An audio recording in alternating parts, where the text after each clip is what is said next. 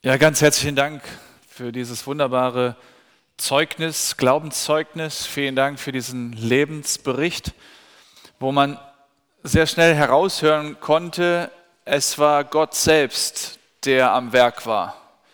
Das haben wahrscheinlich die meisten hier gar nicht mitbekommen, was, welche Kämpfe Johann ausgestanden ist und in welchen ähm, Herausforderungen er persönlich war, er allein mit Gott und das über Jahre, sodass es meine feste Überzeugung ist, und so habe ich das gestern Abend versucht zu erklären, dass es Gott selbst ist, der dich persönlich ruft.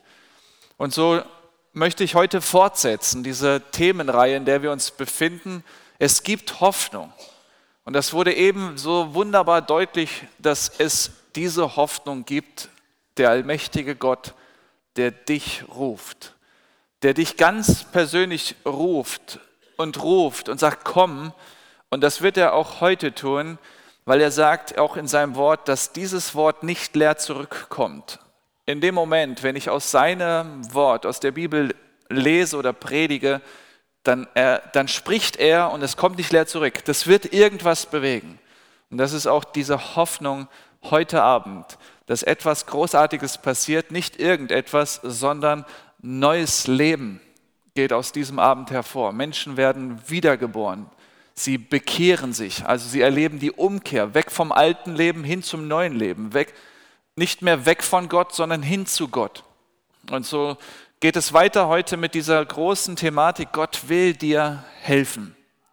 Gott will dir helfen. Ich erinnere mich noch im Jahr 2001, als ich 17 Jahre alt war, da war ich im Begriff, nach Israel zu fliegen für sieben Wochen. Ich äh, habe eine Woche extra dann Ferien bekommen, erstmal sechs Wochen Sommerferien und dann plus noch eine. Also sieben Wochen nach Elat im Südisrael und da habe ich dann eine Praktikumsstelle annehmen können und würde dort diese sieben Wochen bleiben. Ich hatte eine Sporttasche gepackt 23 Kilogramm, drei Kilo davon war Käse, weil meine Mutter sagte, Käse in Israel ist teuer. Und dann hatte ich also eine Sporttasche, die hatte auch keine Rollen, die musste ich halt tragen. Nachts um drei ging der Flieger, also um 1 Uhr musste ich dann in Düsseldorf sein. Ich habe die Nacht nicht geschlafen, abends auch nicht, war so aufgeregt. Dann kam ich in Tel Aviv an am Flughafen, habe es noch irgendwie geschafft zum Busbahnhof und dort musste ich ein Ticket mir besorgen, um nach Elat zu kommen, diese 340 Kilometer. Aber da waren so viele Busse, die nebeneinander standen und ich wusste nicht mehr, äh, wie ich mich hier zurechtfinde. Ähm, ich kannte diese Sprache nicht, das ist eine andere Schrift und so war es für mich wirklich eine riesen Herausforderung, ein Rätsel, welcher Bus geht jetzt nach Elat von diesen 20 Bussen, die da nebeneinander standen. Und ich setzte mich dann irgendwann hin und war fertig. Und plötzlich kommt ein Mann, reicht mir ein Glas Wasser, ein Becher Wasser, nimmt meine Sporttasche und sagt einfach komm.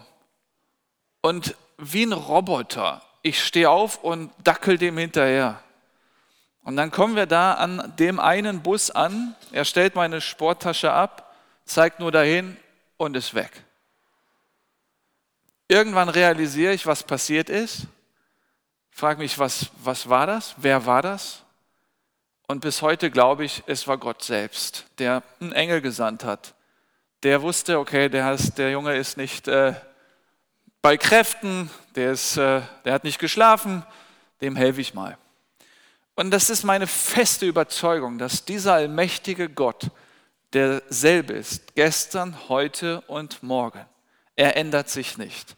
Und wenn er seinen Dienern in der Bibel zu Bibelzeiten geholfen hat, ganz konkret, so habe ich es selbst erfahren können an vielen Stellen in meinem Leben. Das ist das, was viele bezeugen, die sich auf Gott einlassen, ihm vertrauen, dass er ein helfender Gott ist und dass dann er wahrscheinlich morgen sich auch nicht ändern wird und mir und hoffentlich auch dir helfen wird.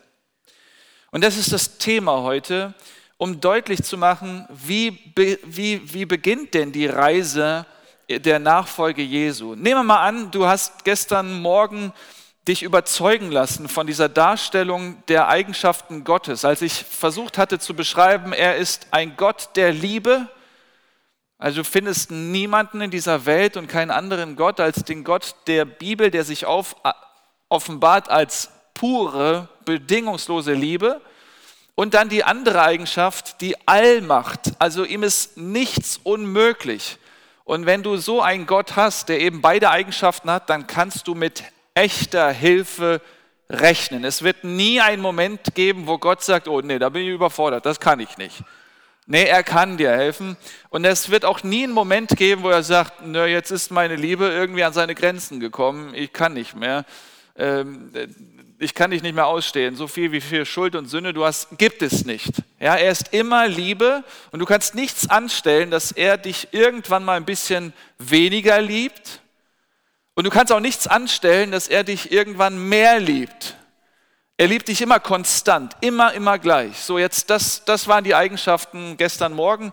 Und wenn ich das dann angesprochen hat und du dann im Abendvortrag gemerkt hast, er spricht dich persönlich an, dann kommt vielleicht so eine Bereitschaft, sich auf diesen Gott einzulassen, zu sagen, okay, ja, ich versuch's mal. Da gibt es natürlich noch viele Gründe, ne, die dann aufkommen und wo du sagst, ja, ich lasse das und du versuchst das, zu, versuchst das zu verdrängen, aber wie jetzt eben gehört in der Story, kommt das dann immer wieder hoch und du, du, du möchtest diesen Schritt wagen, aber dann die Furcht, naja, wie wird es dann weitergehen als Christ? Und so möchte ich schon heute, auch wenn wir noch bis Freitag unterwegs sein werden, heute beschreiben wollen, wie ein Leben als Christ beginnt. Das ist doch die spannende Frage für jeden, der dann sagt, okay, ich, ich, ich, ich will mich auf ihn einlassen, aber ich fürchte den morgigen Tag. Eben in der Geschichte haben wir rausgehört, dass da diese, diese, dieser Ehrgeiz war, ich möchte erstmal das Leben selbst unter Kontrolle bekommen, selbst in Ordnung bekommen, sodass ich dann würdig bin oder bereit bin, mich auf ihn einzulassen, mich taufen zu lassen und so weiter. Und das ist ein ganz, ganz großes Missverständnis und das möchte ich heute be, äh, erklären, dass es, dass, es, dass es erstens nicht möglich ist und zweitens, da ist nicht, erst, also es ist nicht möglich, es umzusetzen und zweitens ist das eine Beleidigung für Gott, zu versuchen, selbst das Leben in Ordnung zu, be zu bekommen. Lasst mich dieses Beispiel erzählen. Ich habe drei Söhne im Alter von 10, 8, 6. Und nehmen wir mal an, die drei Jungs sind jetzt mal alleine zu Hause. Und meine Frau und ich und unser, äh, unsere Tochter, die Zweijährige, sind dann unterwegs, kommen dann zurück. Und die drei rennen uns entgegen. Wir hatten einen Spaziergang gemacht, sie rennen uns entgegen Papa, Papa, unser Haus ist abgebrannt. So, nehmen wir mal an, ist, kein, ist noch nicht, ist nicht echt passiert. Ich beschreibe jetzt eine Szene, um etwas deutlich zu machen. Nehmen wir mal an, okay, die drei haben Gott sei Dank keine Schäden äh, und, und haben rechtzeitig das Haus verlassen können. Okay, sie rennen auf uns zu, das Haus ist abgebrannt. Okay. Dann frage ich, naja, Jungs, was, wie ist das passiert? Na, wir haben mit Feuer gespielt und jetzt, ach, das Haus ist ein Schutt und Asche. Drei Jungs, drei Reaktionen. Ich würde die Jungs erstmal herzen, ich würde sie drücken, ich würde sagen, ich freue mich, dass euch nichts passiert ist und aussprechen, ich vergebe euch diese Schuld. Jetzt diese drei Reaktionen. Stellt euch mal vor, der eine Sohn, der zehnjährige Sohn, der würde, der würde sagen, Papa, ich versuche das mit den Stöcken, die wir im Wald gefunden haben, wieder aufzubauen. Und stellt euch mal vor, er würde dann losrennen und anfangen, dieses Haus mit diesen Stöcken und Matsch irgendwie wieder aufzurichten. Wohl wissend, für mich als Vater, er wird es nie können. Aber mit seinem schlechten Gewissen, mit seinem ja, mit seinem Schuldgefühl macht er sich also an die Arbeit und versucht dort mit seiner kindlichen Art und Weise dieses Haus wieder aufzubauen. Für uns alle wäre klar, geht nicht, brauchst du gar nicht. Ich würde ihm zurufen, nein, nein, nein, nein, müde dich nicht ab. Ich vergebe dir, ich zahle diese Schuld. Ich muss dann extra arbeiten, um das Geld zusammenzubekommen. Und ich vergebe dir, du bist frei, du brauchst nicht. Aber sein schlechtes Gewissen treibt ihn dazu, wieder es aufbauen zu wollen. Das ist die eine Reaktion. Der Achtjährige, der würde anders reagieren. Der würde sagen, oh, du vergibst uns das? Dann kann ich ja in die Garage laufen und da auch mit Feuer spielen. Wenn du mir sowieso vergibst, kann ich ja noch das Nachbarhaus in Brand stecken. Es wäre auch eine Reaktion, die folgen könnte auf Gnade, auf Vergebung. Und dann dieser sechsjährige, mittlere, der jüngste Sohn, der würde dann sagen, danke, Papa. Danke, dass du vergibst.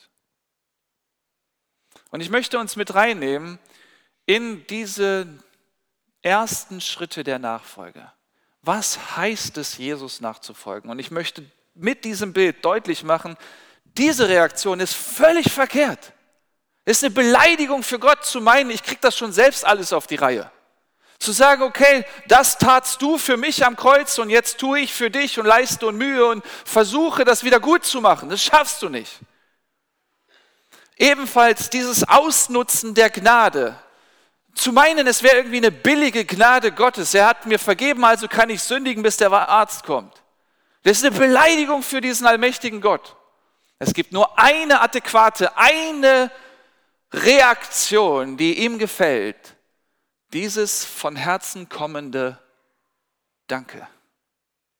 Und wenn du heute Abend zu diesem Moment gekommen bist, dass du in deinem Herzen tief, von tiefstem Herzen, in aller Ehrlichkeit und Authentizität von, von Herzen sagst, danke, dann braucht er nichts anderes mehr.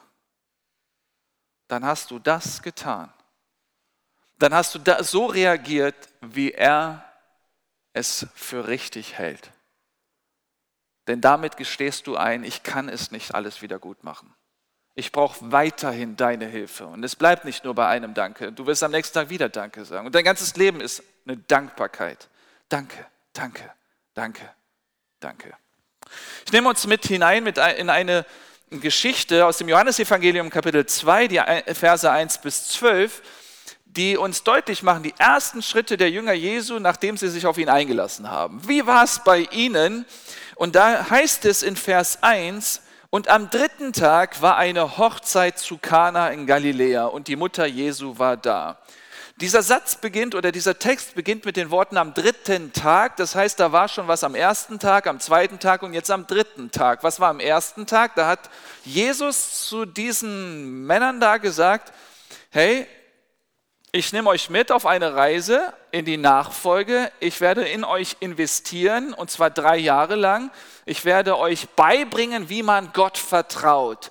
Ich werde euch diese Dankbarkeit vorleben, diese Abhängigkeit von Gott vorleben, in der, Hoffnung, dass ihr irgendwann selbst diesem allmächtigen Gott vertraut und dann anderen helft, Gott zu vertrauen.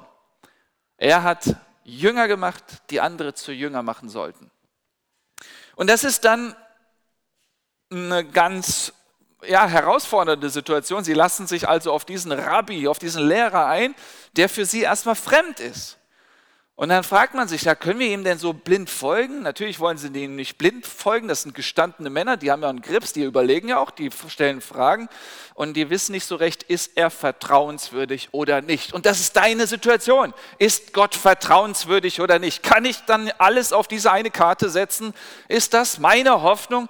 Und dann haben wir hier praktisch ein Beispiel. Da hat es diese, dieses kurze Gespräch gegeben zwischen den ersten Jüngern und Jesus im Kapitel vorher. Da sagen die denn, da fragen sie den Jesus, du Jesus, wenn wir uns jetzt auf dich einlassen, sag mal, wo hältst du dich eigentlich auf? Sie wollten dann wissen, sag mal, Jesus, hast du ein Haus? Also ich sag mal, wenn wir uns jetzt dir anvertrauen, wo werden wir die, die meiste Zeit verbringen? Wo hältst du dich auf? Wo werden wir uns aufhalten? Und das ist die Sehnsucht des Menschen nach einem Zuhause endlich anzukommen. Das ist heutzutage für uns in dieser westlichen materialistischen Welt ein hoher Wert, ein Zuhause zu haben. Und dann richtet man es sich schön ein, damit man endlich sich angenommen fühlt, geborgen fühlt. Und sie dachten, okay, wir sind jetzt hier auf der Suche nach dieser Annahme und dieser Liebe und dieser Geborgenheit, okay, wir lassen uns auf ihn ein und meinen, dass er sie jetzt an einen Ort führt, der ihre Sehnsüchte stillen wird. Wo, und Jesus weiß natürlich, in dieser Welt findest du diesen Ort nicht. Es gibt in dieser Welt keine Adresse, wo du hinpilgern kannst, um zum Frieden zu kommen. Das hat in der Kirchengeschichte immer die Menschen dazu bewegt, dann in irgendwelche Einrichtungen zu gehen, Klöster zu gehen, immer irgendwo hin zu pilgern, an einem Ort zu sein, in der Hoffnung, dort den Frieden zu finden. Und sie haben bis heute nicht den Frieden gefunden. Und es war Jesus klar, diesen Frieden finden sie nicht in einem Ort, sondern bei ihm. Bei ihm, dem Herrn Jesus Christus. Und deswegen sagt er zu ihnen auf die Frage, wo hältst du dich auf? Nicht, ich nenne euch jetzt die Adresse irgendwo in Kapernaum, könnt ihr in euer Navigationsgerät eingeben und dann treffen wir uns dort um 10 Uhr zu einem Gottesdienst am Sonntagmorgen. Nein, sagt er nicht, sondern er sagt, kommt und ihr werdet sehen. Das ist, eine, das ist eine Einladung, die er genau, exakt genau heute ausspricht. Komm zu mir, ruft Jesus, und du wirst sehen. Ich verrate dir jetzt noch nicht, was alles wird in deinem Leben. Komm, vertrau mir und du wirst schon sehen. Und jetzt hat er das praktisch ihnen gesagt. Sie haben das gehört, sind bei ihm geblieben. Sie sind zu ihm gekommen. Er ruft, komm, sie sind zu ihm gekommen. Und was ist denn am dritten Tag?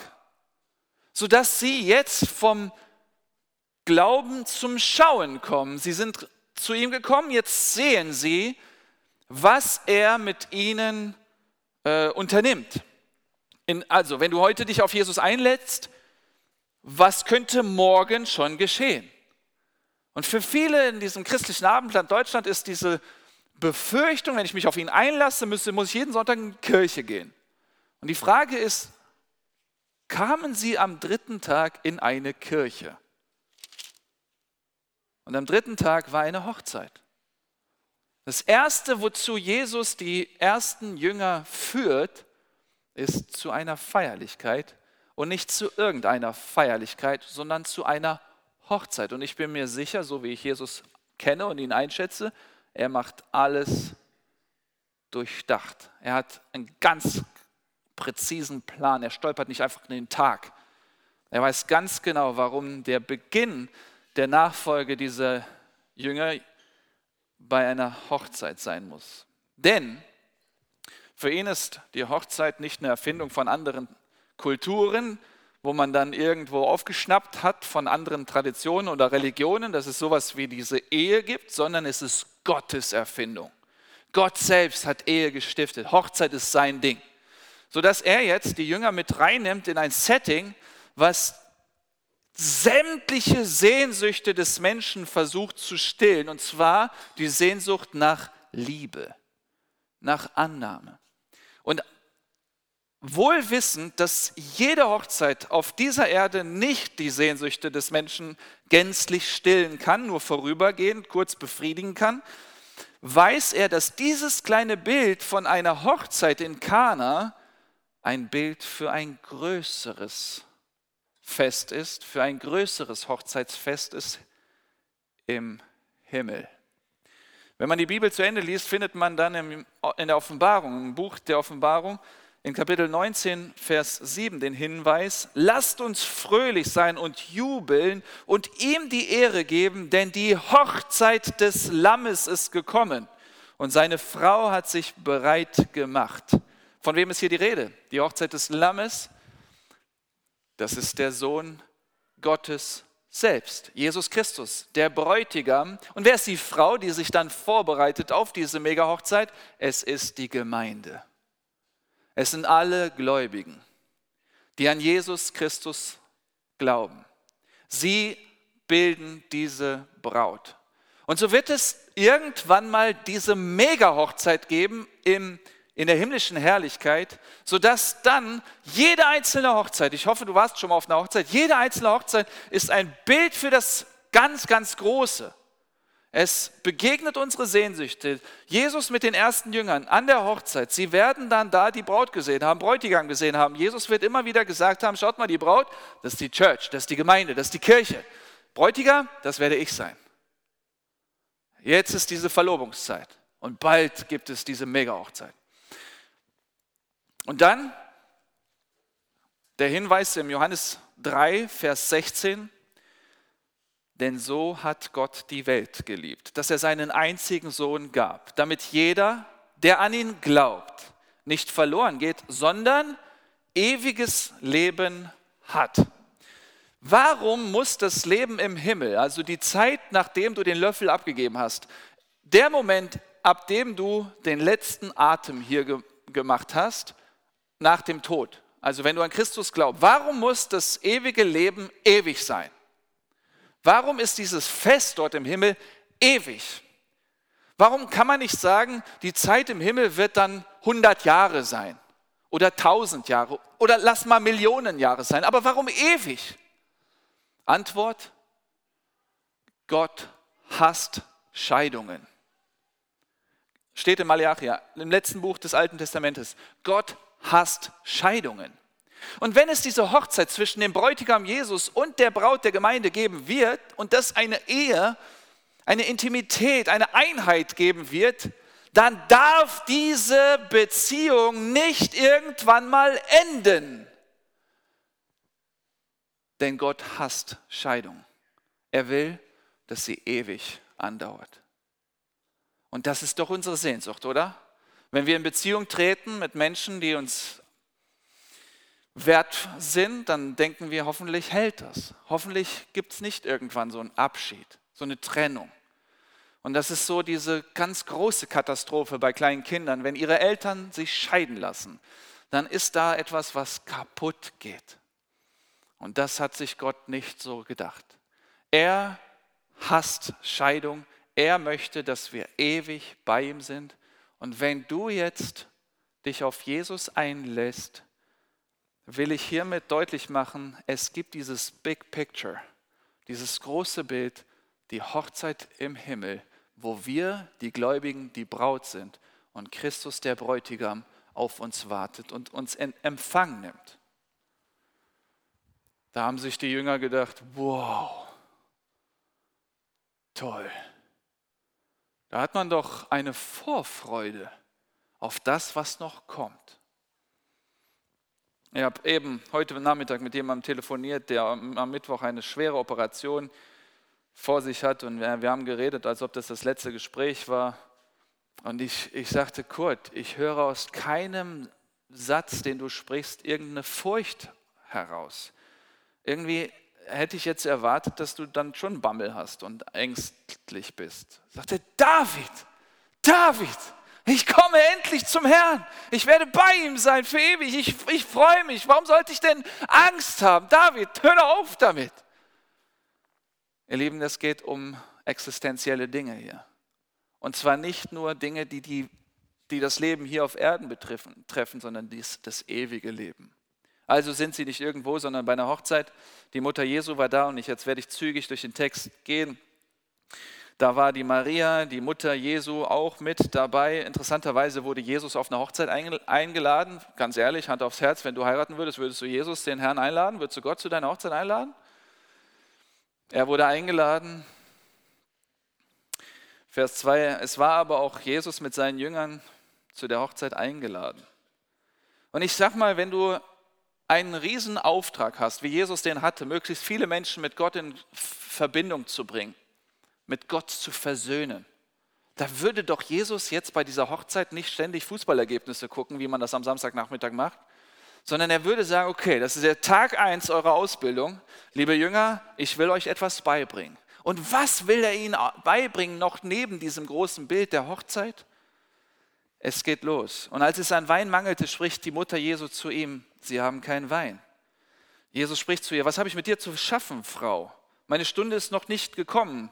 Hier müssen wir dann äh, feststellen, dass Jesus schnell deutlich macht, ich stehe nicht in Abhängigkeit zu dir. Klingt etwas schroff, aber es geht um eine ganz klare Botschaft. Er wird später die Jünger lehren, das Gebet Vater unser im Himmel und nicht Mutter unser im Himmel.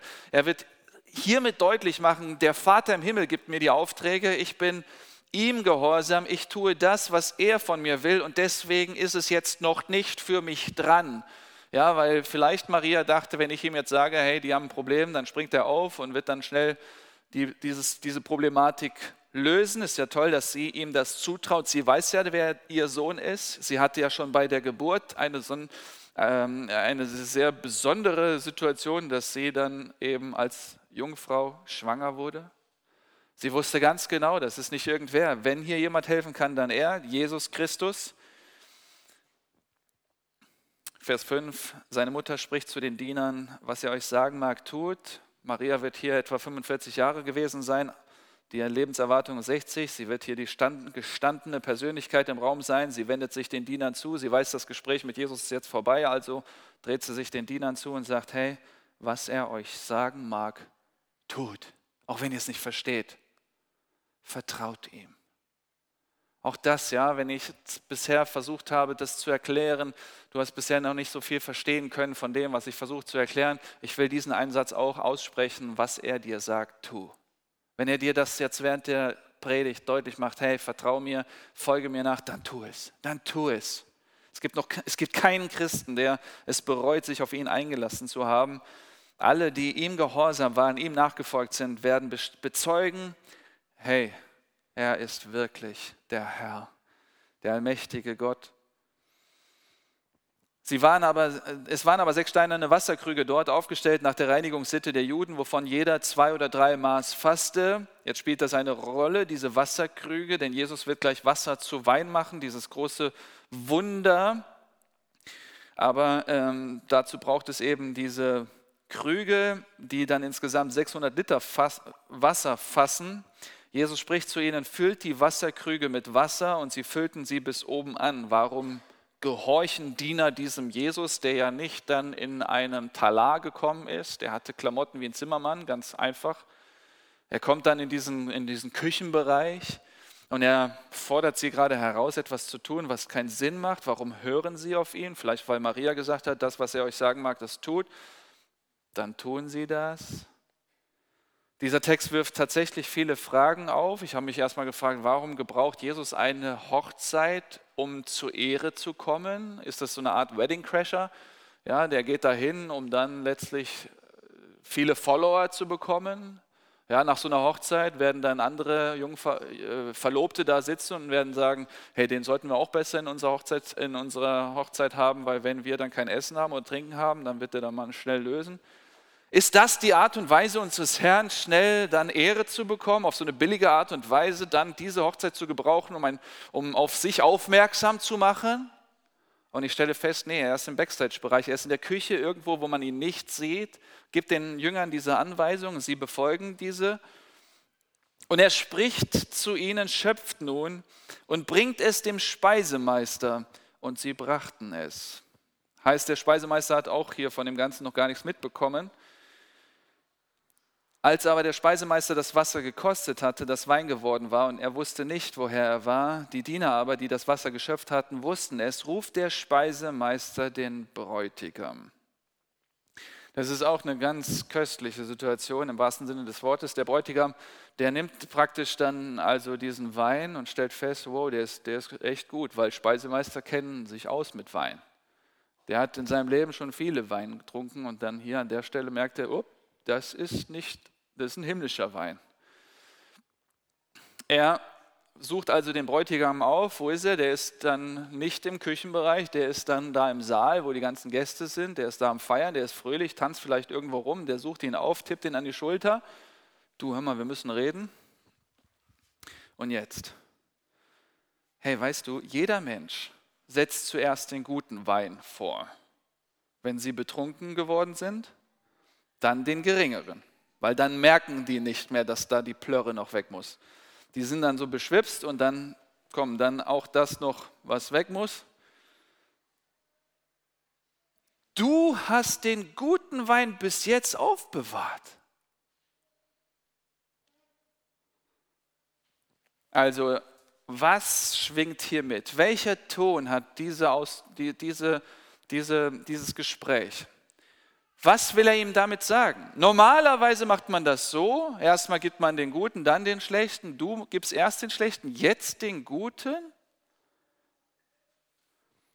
Für uns, die wir hier in dieser westlichen Welt leben, ist das kaum nachvollziehbar, die Drucksituation, in der dieser Bräutigam war, ohne es zu wissen.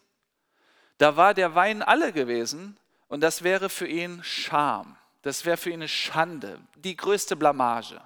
Und er würde dann praktisch ja, zum Stadtgespräch werden. In allen anderen Städten, Kapernaum, Nazareth, würde man sagen, hey, warst du auch da bei der Hochzeit, bei diesem Bräutigam, der nicht imstande ist, dann alle, allen Wein zu servieren? Oh, hat der sich aber schlecht vorbereitet auf die Hochzeit? Und dann wäre er, wär er jetzt gerade kurz vor der Blamage seines Lebens, aber er weiß von dieser Dramatik nichts. In dem Moment tippt ihn dieser Speisemeister an. Hör mal, Respekt, du machst es anders. Hat der, hat der Bräutigam in der Situation sich auf die Schulter geklopft? Ja, so bin ich. Bin halt ein guter. Anders als die anderen.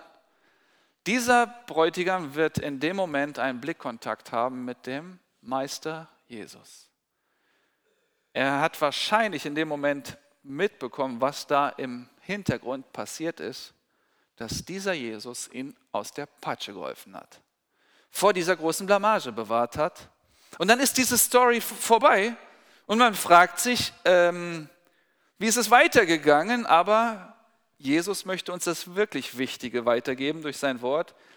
Diesen Anfang der Zeichen machte Jesus zu Kana in Galiläa und offenbarte seine Herrlichkeit und seine Jünger glaubten an ihn. Und hier ist die Frage, wenn, wenn jetzt die Jünger am Tag zwei, am Tag drei ihrer Nachfolge Jesu etwas lernen mussten. Jünger heißt übersetzt Schüler. Sie mussten also in ihren Notizblock am Ende des Tages irgendwas aufgeschrieben haben. Jesus, der Meister, der Lehrer, der versucht ihnen die ersten Lektionen mitzugeben. Nicht viel, er kannte ja das Alte Testament auswendig. Er ist das Wort. Er hätte jetzt die ganze Hochzeit über Mose, 1. Mose, 2., 3., 4. Mose rezitieren können, einfach vorsprechen, lehren können. Er hätte ihnen das alles beibringen können.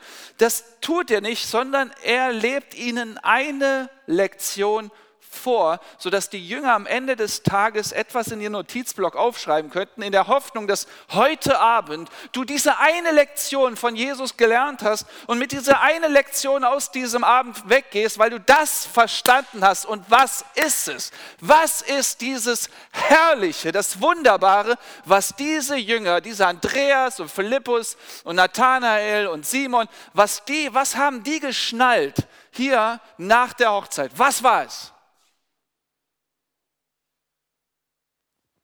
Die haben sich aufgeschrieben,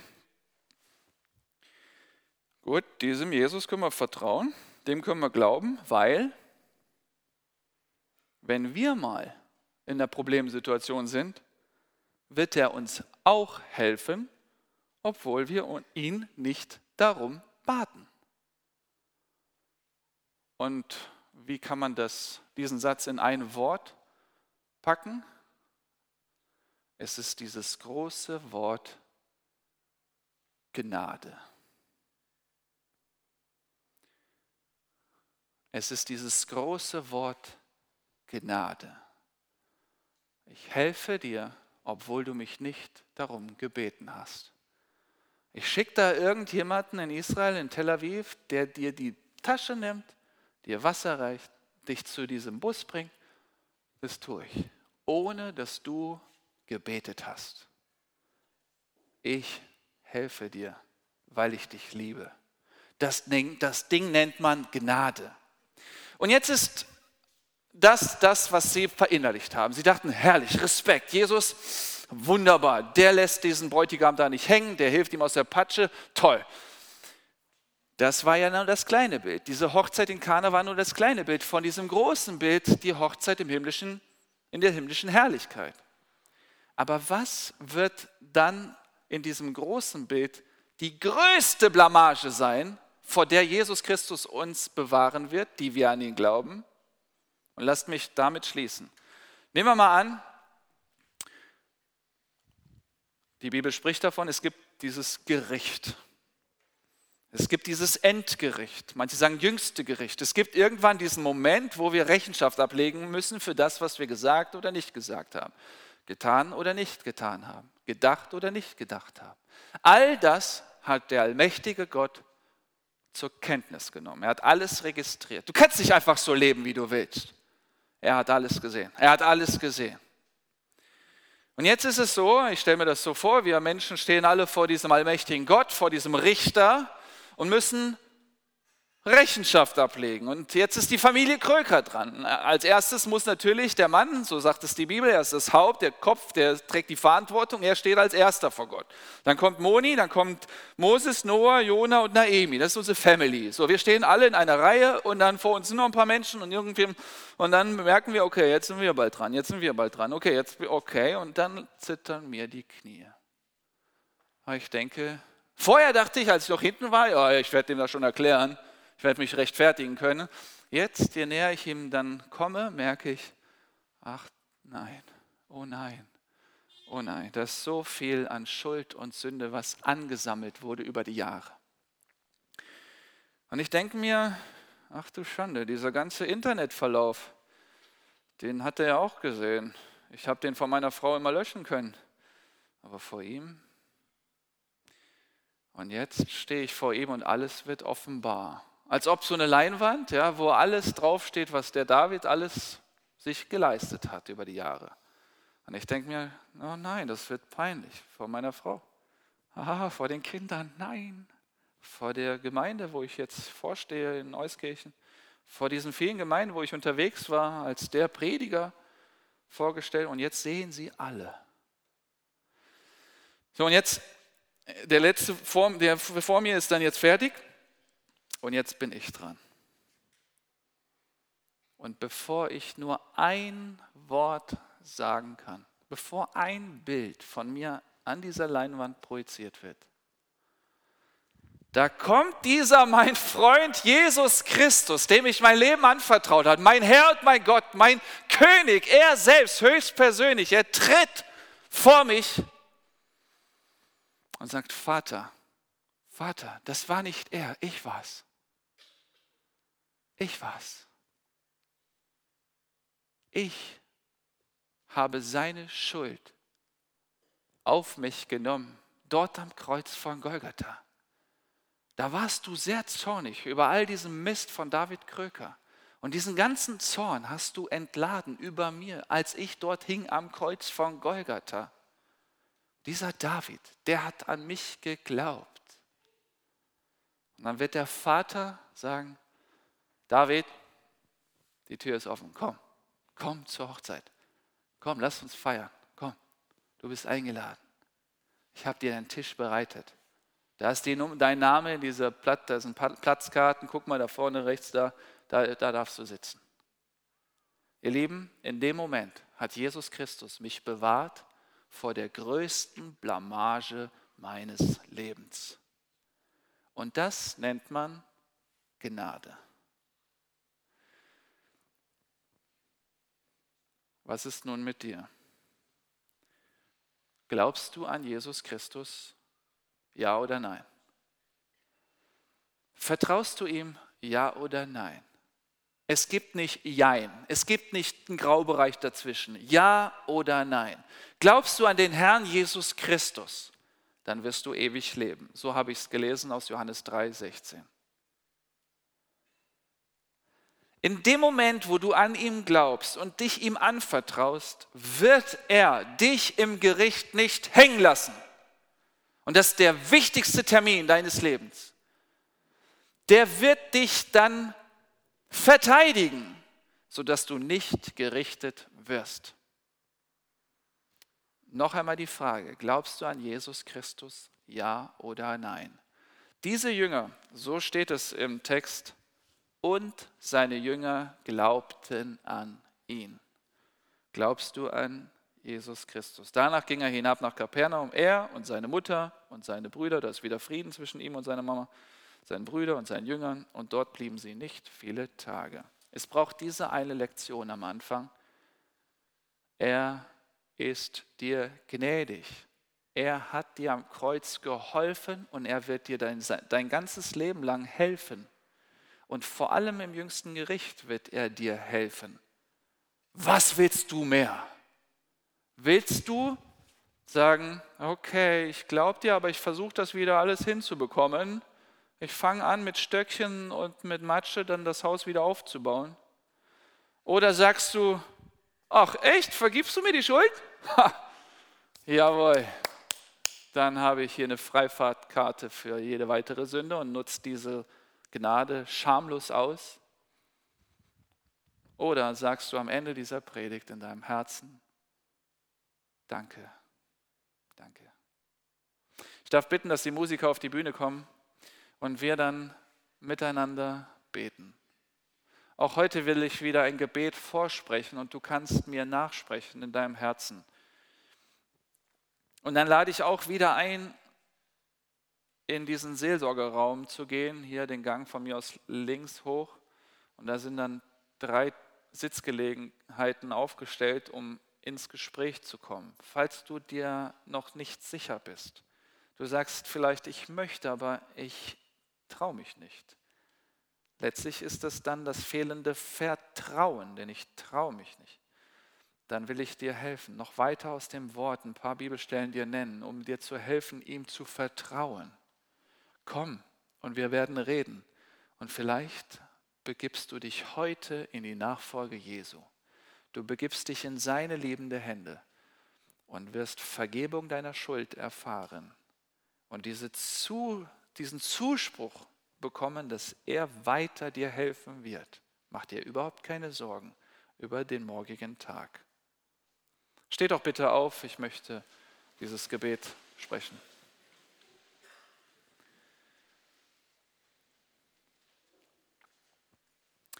Herr Jesus Christus, du, du kennst jeden hier im Raum und du weißt ganz genau, wer jetzt wie dir vertraut. Herr, es, es gibt wahrscheinlich hier jemanden, der glauben möchte, aber nicht glauben kann. Und ich bitte dich, schenk du ihm den Glauben. Vielleicht gibt es jemanden, der glaubt und sich auf dich einlassen will, aber Angst hat, dieses christliche Leben zu vermasseln später. Auch da bitte ich dich, dass du hilfst, dir zu vertrauen, dass du weiterführen und leiten wirst. Jesus, ich bitte dich, dass heute jemand diesen Ruf ernst nimmt und zu dir kommt, wenn du rufst, komm. Und Herr, ich danke dir von ganzem Herzen, dass du der Handelnde bist, dass wir dir das jetzt alles anvertrauen können, was auch immer heute Abend geschehen wird. In deinem kostbaren Namen Jesu bete ich. Amen. Wir bleiben stehen und singen gemeinsam dieses Lied.